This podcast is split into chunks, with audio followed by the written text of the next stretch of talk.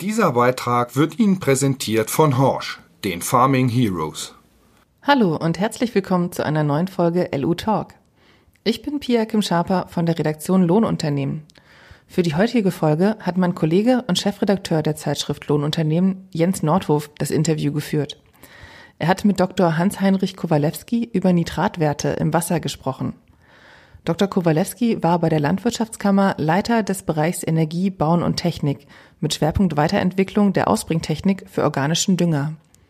Gemeinsam mit Dr. Steffen, der lange Leiter der LUFA Nordwest war, hat er Untersuchungen zur Nitratlage im Wasser für Niedersachsen durchgeführt.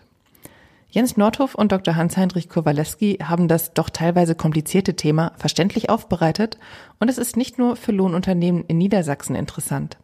Viel Spaß beim Hören. Das Thema Nitrat ist zurzeit in aller Munde, wie man so schön sagt, also sehr in der gesellschaftlichen Diskussion. Wie gefährlich ist Nitrat eigentlich für den Menschen? Ja, das ist äh, eine Frage, die ist gar nicht so ganz leicht zu beantworten. Fangen wir mal so an. Die Nitrataufnahme, die ein Mensch äh, nicht überschreiten sollte, ist festgelegt von der WHO, also der Weltgesundheitsorganisation. Die liegt bei 3,7 Milligramm Nitrat pro Kilogramm Körpergewicht. Das macht für einen 70 Kilo schweren Menschen etwa 259 Milligramm am Tag auf. Die kann er sozusagen aufnehmen, ohne dass auch langfristig ihm gesundheitliche Probleme drohen. Okay. Das ist weit unter dem Wert, der zu irgendwelchen Problemen führt, zum Beispiel zu einer Reizung der Schleimhäute. Das ist erst bei doppelt so hohen Konzentrationen der Fall. Und bei Übelkeit hm, muss man schon etwa 2000 Milligramm pro Tag aufnehmen, um äh, äh, sich dann sehr unwohl zu fühlen.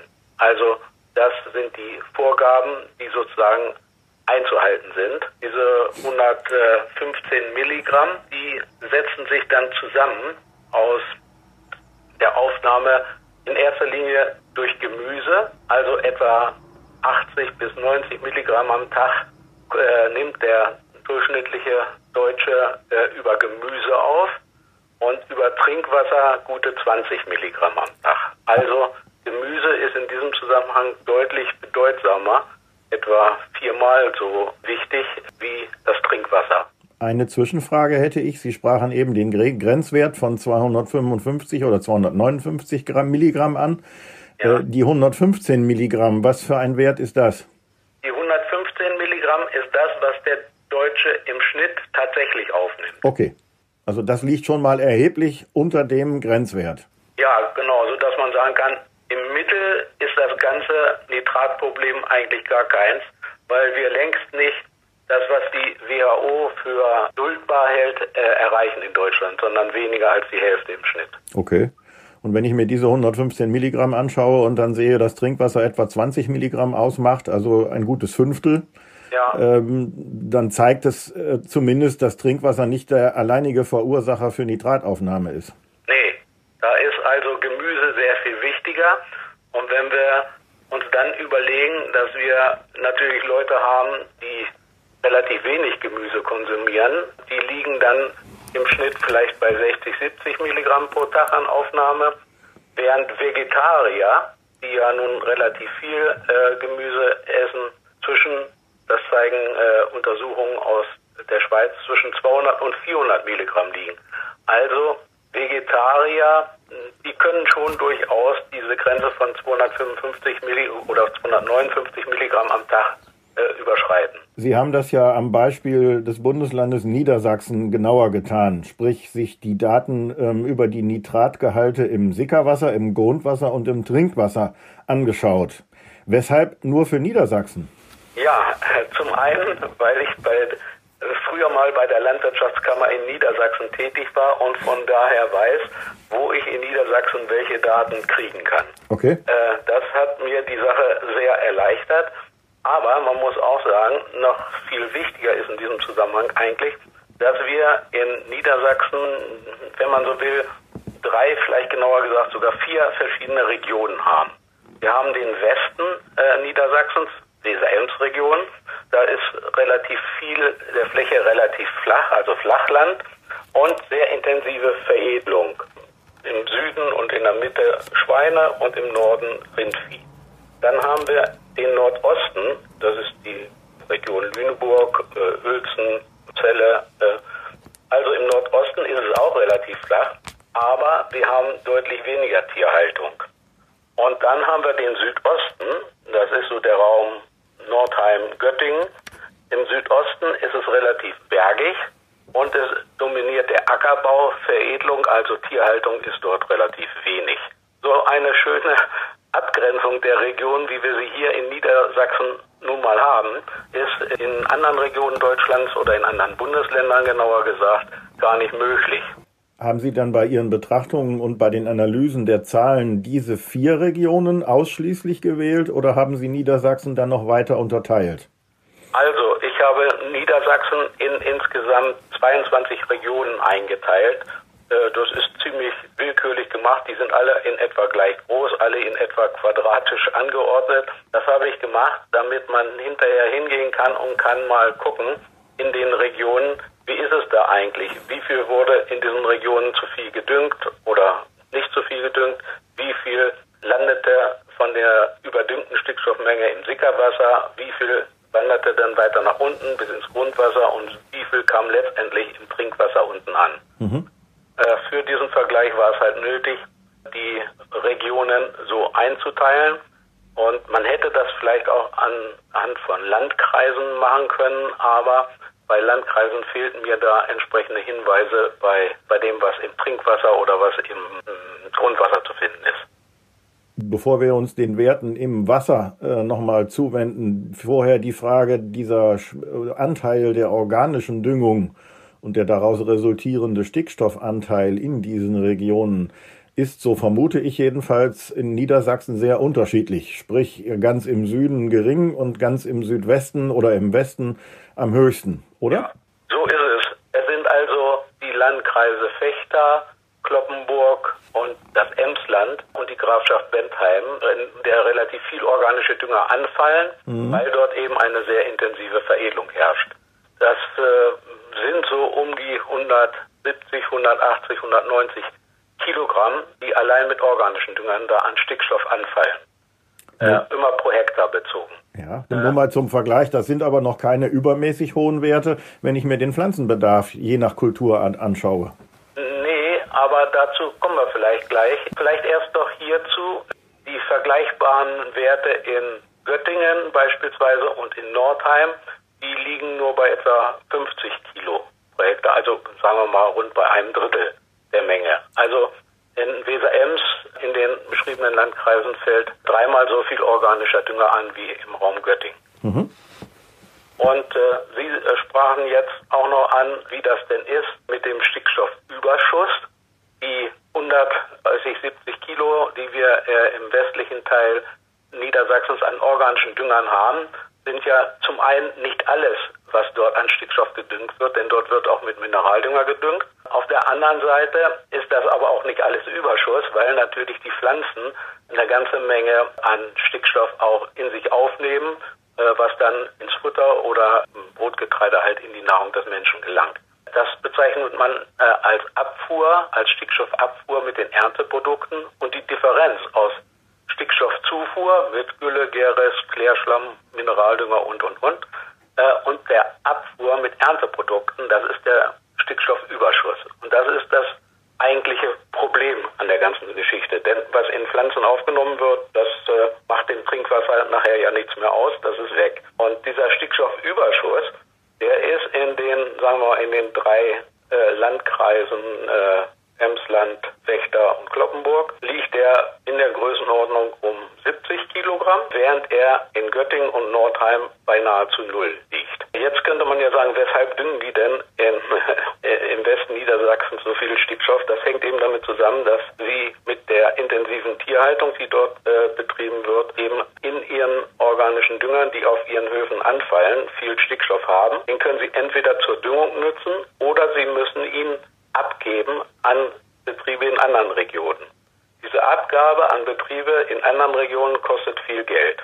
In Nordheim und Göttingen ist es so, wenn äh, man dort zu viel düngt, dann verursacht das Kosten, weil man den Dünger zukaufen muss, den Mineraldünger zukaufen muss.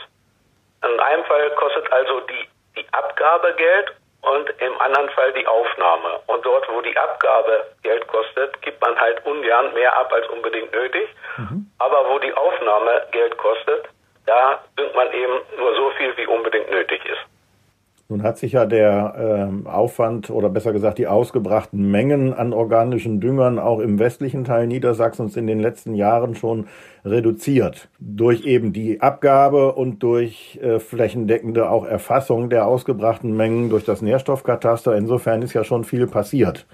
Wie spiegeln sich denn diese reduzierten Mengen in den Nitratgehalten im Wasser wieder, also vorzugsweise im Sickerwasser, aber auch in den tiefer gelegenen Schichten? Ja, fangen wir mal mit dem Sickerwasser an.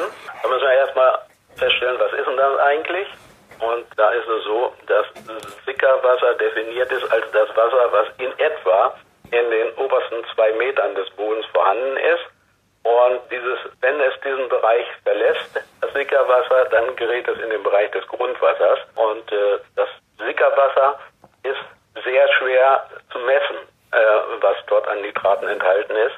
Äh, deshalb wird dieses Sickerwasser nicht gemessen, sondern berechnet. Und zwar aus dem Stickstoffüberschuss, den hatten wir schon gerade angesprochen. Ja. Der Stickstoffüberschuss und dann guckt man, wie viel Niederschlag ist in der Region runtergekommen oder wie viel kommt runter im Mittel der Jahre und kann dann äh, ausrechnen, äh, der Stickstoffüberschuss verteilt sich auf so und so viel Liter Niederschlagswasser, das in den Boden eindringt. Das nicht verdunstet, sondern das in den Boden eindringt. Und wenn sich dann diese Menge an Stickstoff auf eine bestimmte Menge Wasser, das nach unten sickert, verteilt, dann kann man ausrechnen, wie hoch ist die Nitratkonzentration in diesem Sickerwasser. Mhm. Deshalb sind die Gehalte, die im Sickerwasser gefunden werden, auch nicht so, so äh, in etwa in einer ähnlichen Relation wie der Stickstoffüberschuss, weil die Niederschlagsmengen in Niedersachsen, in weiten Teilen Niedersachsens gar nicht so stark unterschiedlich sind. Also von daher hängt das relativ eng zusammen und da gibt es auch natürlich enge Beziehungen zwischen dem, was an Überschuss da ist und was im Sickerwasser daraus berechnet wird. Wenn wir uns dann äh, das angucken, dann sehen wir natürlich, dass das Sickerwasser in den Regionen mit starker Tierhaltung wegen der höheren Überschüsse, die dort sind, eben auch erhöhte Nitratgehalte ja, aufweist, ist vielleicht ein bisschen verkehrt ausgedrückt, aber äh, dass die berechneten Werte dort auch deutlich höher liegen als in anderen Regionen Niedersachsens. Das sind eben Dinge, da spielt sich die stärkere Veredelung dann eben doch wieder. Aber das ist ja fürs Trinkwasser nicht kriegsentscheidend an der Stelle, die ersten zwei Meter.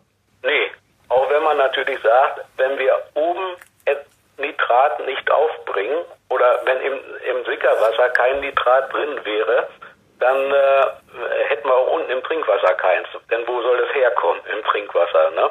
Von daher gibt es na, natürlich eine Verbindung. Aber zwischendurch passiert im Boden eine ganze Menge, was eben äh, letztendlich dazu führt, dass das Sickerwasser zwar interessant ist im Hinblick auf Nitrat, dass wir daraus aber keine Rückschlüsse schließen können auf äh, das, was im Trinkwasser mal passiert. Mhm. Aber vielleicht noch zum Sickerwasser. Wenn wir diese Veredelungsregionen wieder nehmen, dann haben wir da mittlere Nitratgehalte im Sickerwasser, also berechnet gute 100 Kilo und in Nordheim und äh, Göttingen sind das vielleicht 40 Kilo.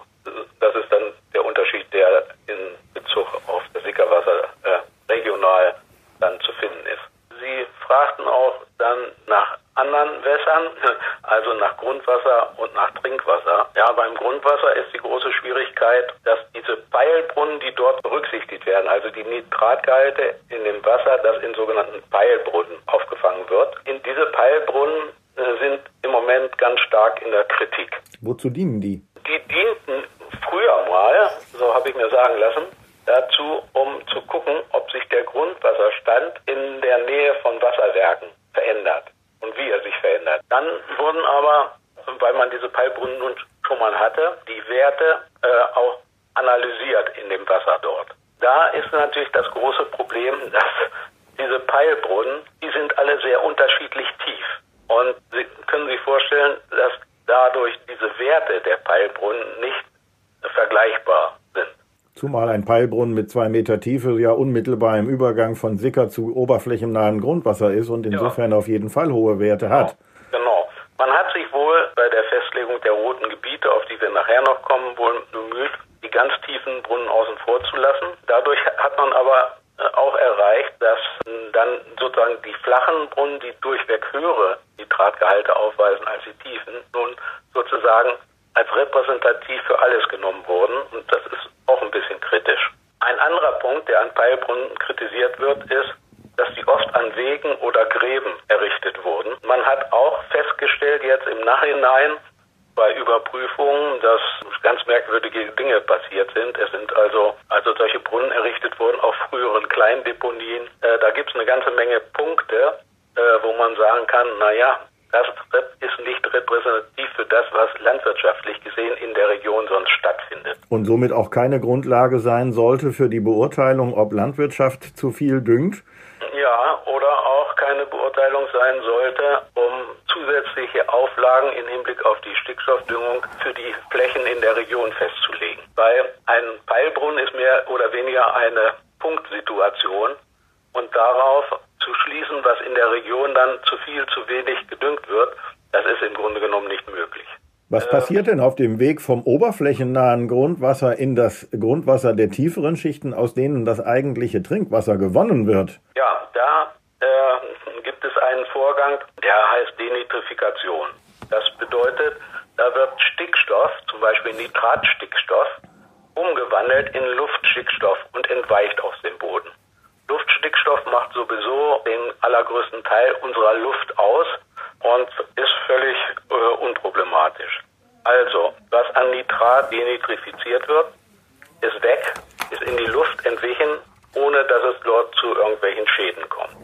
Ist also eigentlich ein positiver Vorgang, wenn man sagt, das ist ein Vorgang, der das Trinkwasser letztendlich vor erhöhten Nitrateinträgen nun nicht 100 Bewahrt, aber doch in erheblichem Maße.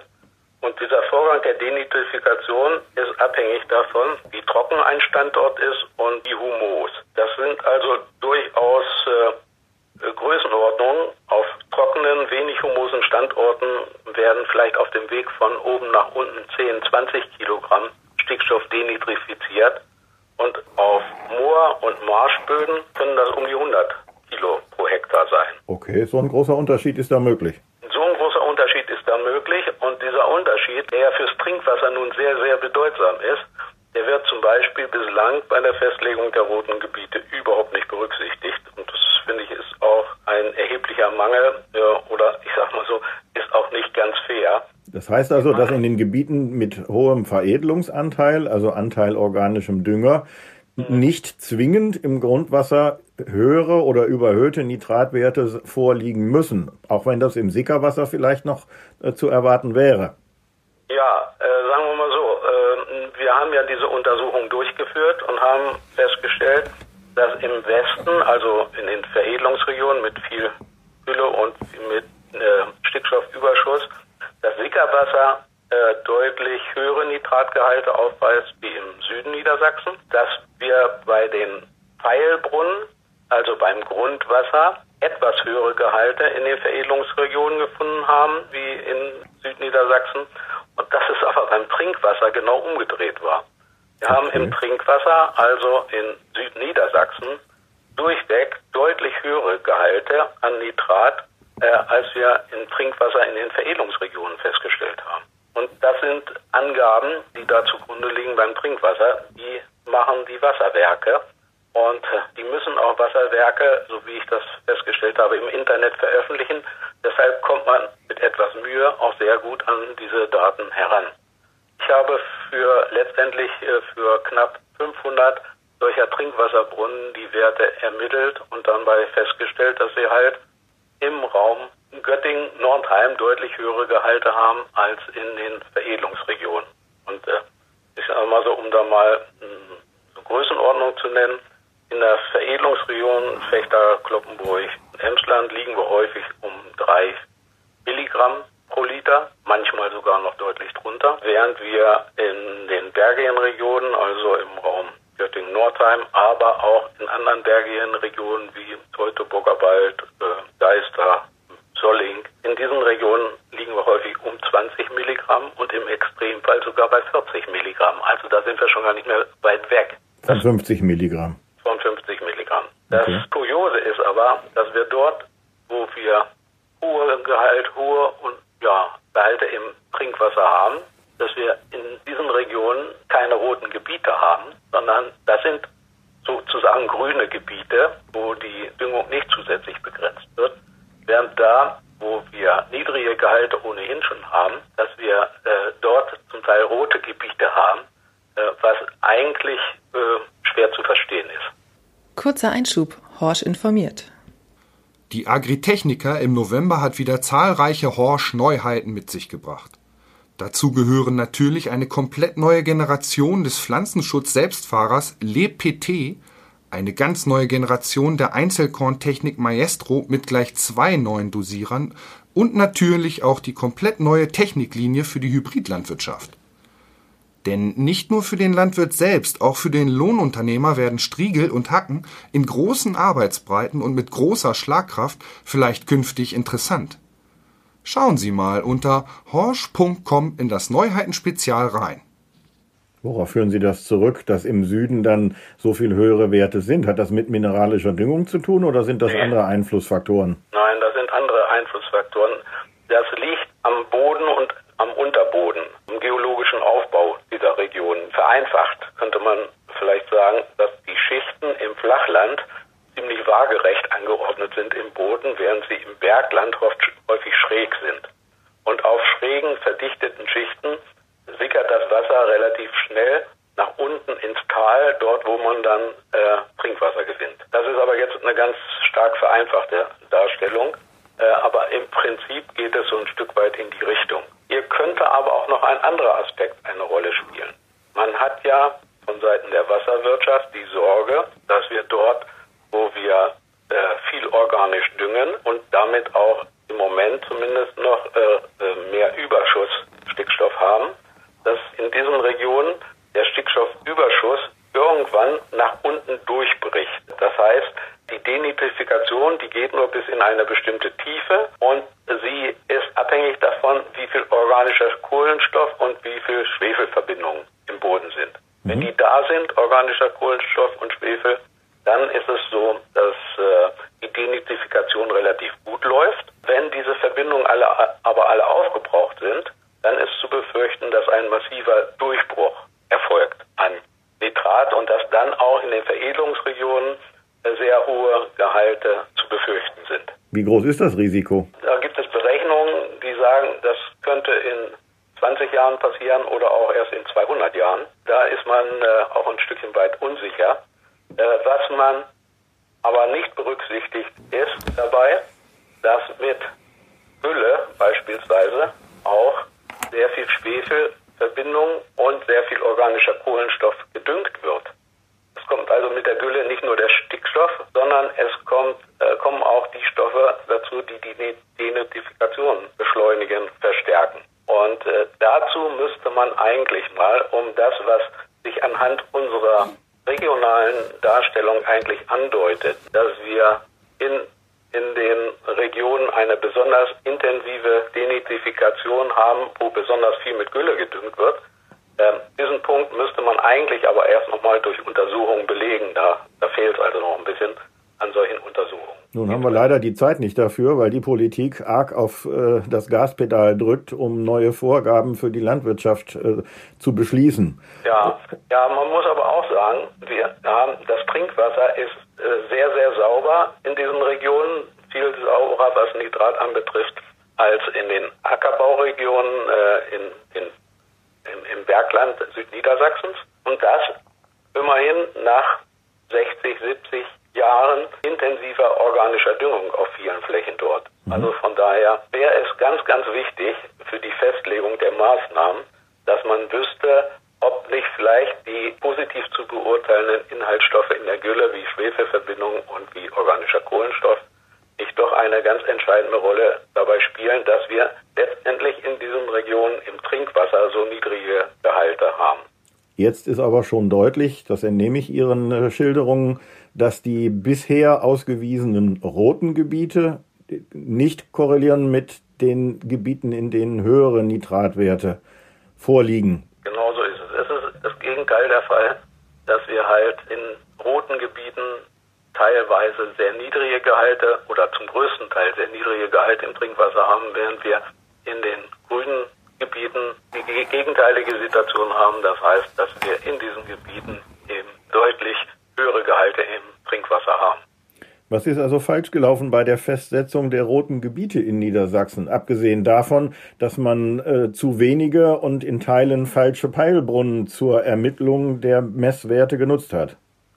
Ja, äh, was Sie sagen, ist ja schon mal ein ganz wichtiger Punkt. Äh, zu wenig Messstellen. In anderen Ländern hat man wesentlich, wesentlich mehr Messstellen pro 1000 Hektar oder wie auch immer man äh, das auf eine bestimmte Fläche bezieht. Da wenn man mehr Messstellen hat, äh, dann ist natürlich auch nicht so dramatisch, äh, wenn man dann auch mal ein Messwert dabei ist, der durch andere Dinge beeinflusst wurde. Das sind dann eben Werte, mit denen man nicht viel anfangen kann und die bei unserem System hier in Niedersachsen besonders reinhauen, weil schon ein einzelner Wert oder zumindest wenn es drei Werte sind in einer ganzen Region, können dazu führen, dass diese Region eben mit zusätzlichen Bewirtschaftungsauflagen bedacht wird, also dass sie zum roten Gebiet erklärt werden. Ist das ein Phänomen oder ein Problem speziell in Niedersachsen oder findet sich das auch in anderen Bundesländern? Das findet sich auch in anderen Bundesländern, wobei aber andere Bundesländer zum Teil auch etwas andere Regelungen haben. Ich glaube, in Sachsen-Anhalt zum Beispiel sieht man auch die Trinkwasserwerte hinzu, um festzulegen, was ein rotes Gebiet ist und was nicht. Hier in Niedersachsen hat man die Werte oder sozusagen die roten Gebiete festgelegt anhand von Grundwasserkörpern. Diese Grundwasserkörper sind aber ganz unterschiedlich groß. Das geht von wenigen Hektaren bis zu einigen tausend Hektar. Und wenn man jetzt hingeht und sagt, in dem Grundwasserkörper dürfen nur maximal drei Werte über 50 Milligramm sein, dann kann das sein, dass das im kleinen Grundwasserkörper 80 Prozent der Werte sind und in einem großen Grundwasserkörper vielleicht ein Prozent. Das heißt, wenn man das bisschen fairer machen wollte, dann müsste man eigentlich das prozentual festlegen, wie, wie hoch der Anteil an Messstellen sein darf in einem Grundwasserkörper oder vielleicht noch besser eine andere regionale Ab äh, Abgrenzung wählen. Es ist aus meiner Sicht ja aber auch noch ein bisschen Zeit, das Ganze doch nochmal gründlich zu überdenken, weil wir ja bis Ende 2020, also Ende dieses Jahres, die roten Gebiete nochmal überarbeiten und neu ausweisen wollen hier in Niedersachsen. Ich würde sagen, man sollte die Nitratwerte aus den Peilbrunnen eigentlich außen vor lassen, weil da die Unterschiede, die sich durch den Boden ergeben oder durch den geologischen Aufbau, die beeinflussen die Ergebnisse in den Peilbrunnen derart stark, dass wir mit den Ergebnissen aus Peilbrunnen nicht hingehen können, um sinnvolle Bewirtschaftungsauflagen in der Umgebung dieser Peilbrunnen festzusetzen. Ich würde eher sagen, man sollte den Gehalt im Sickerwasser zugrunde legen, den Nitratabbau und letztendlich die Nitratgehalte im Trinkwasser. Was mich auch sehr geärgert hat, dass wir in den roten Gebieten eine Auflage haben, wo nach 20 Prozent weniger äh, Stickstoff gedüngt werden soll. Das ist absolut unsinnig, weil das, was unterhalb des Bedarfs gedüngt wird, führt lediglich dazu, dass wir weniger ernten und hilft der Umwelt, dem Trinkwasser in keiner Weise. Das heißt also, erstens haben die Landwirte mit ihrer jetzt in jüngster Zeit vielfach geäußerten Kritik an den zu erwartenden Vorgaben recht. Und zweitens kann man unterstellen, und ich sage bewusst unterstellen, dass es auch eine gewisse politische Absicht gibt, diese Maßnahmen so restriktiv umzusetzen, oder? Ja, also ob es politische Absicht ist, diese Maßnahmen restriktiv umzusetzen, weiß ich nicht. Aber äh, es entsteht der Eindruck, dass es so sein könnte. Manchmal sind es aber auch andere Zwänge, die da vorliegen. Da wird ja immer wieder die EU herangezogen, die mit unseren bisherigen Maßnahmen nicht einverstanden ist, weil sie sie für nicht ausreichend hält. Da geht es dann auch darum, ist der EU denn alles richtig gemeldet worden hier aus Deutschland? Ist es denn in, aus anderen Ländern sind andere Meldungen ergangen? All das äh, fällt in diesen Bereich mit hinein. Ich glaube, das hilft auch gar nicht, wenn man da noch lange drauf rumhackt. Wenn wir Auflagen machen sollten, dann nur solche, die auch wirklich kontrollierbar sind und die Sinn machen.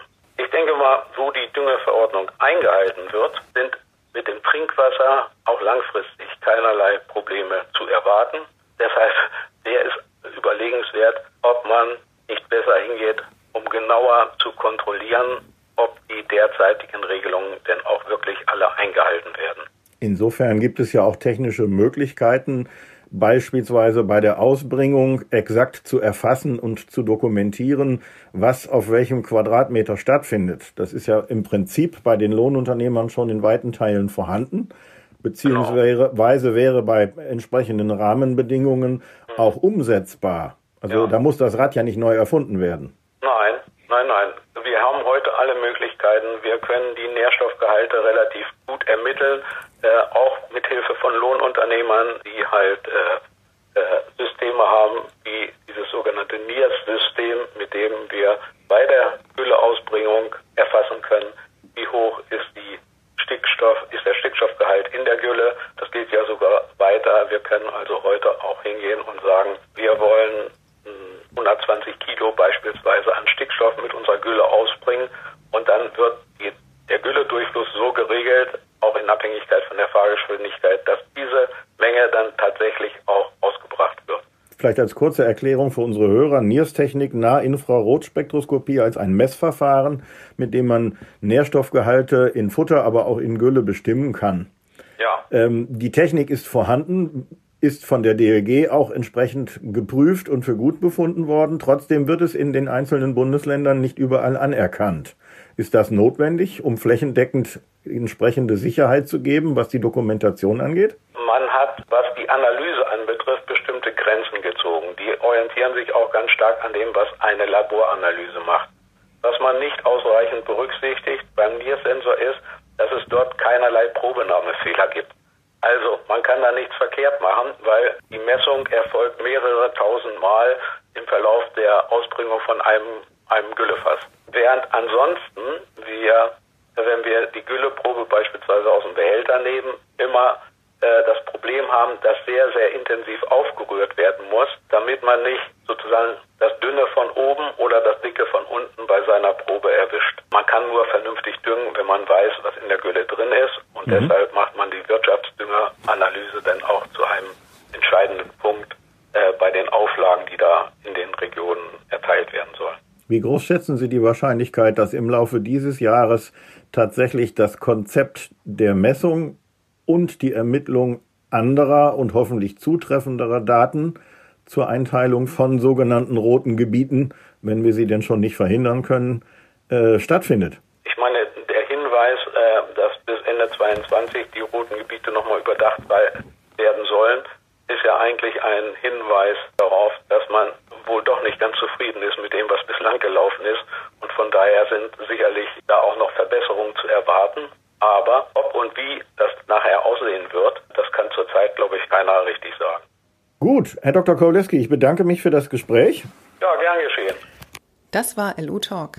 Wenn Sie mehr über die Welt der Lohnunternehmen erfahren möchten, bestellen Sie sich eine kostenlose Leseprobe oder besuchen Sie uns auf www.lu-web.de. Sie möchten die Redaktion direkt erreichen? Schreiben Sie an redaktion@beckmann-verlag.de.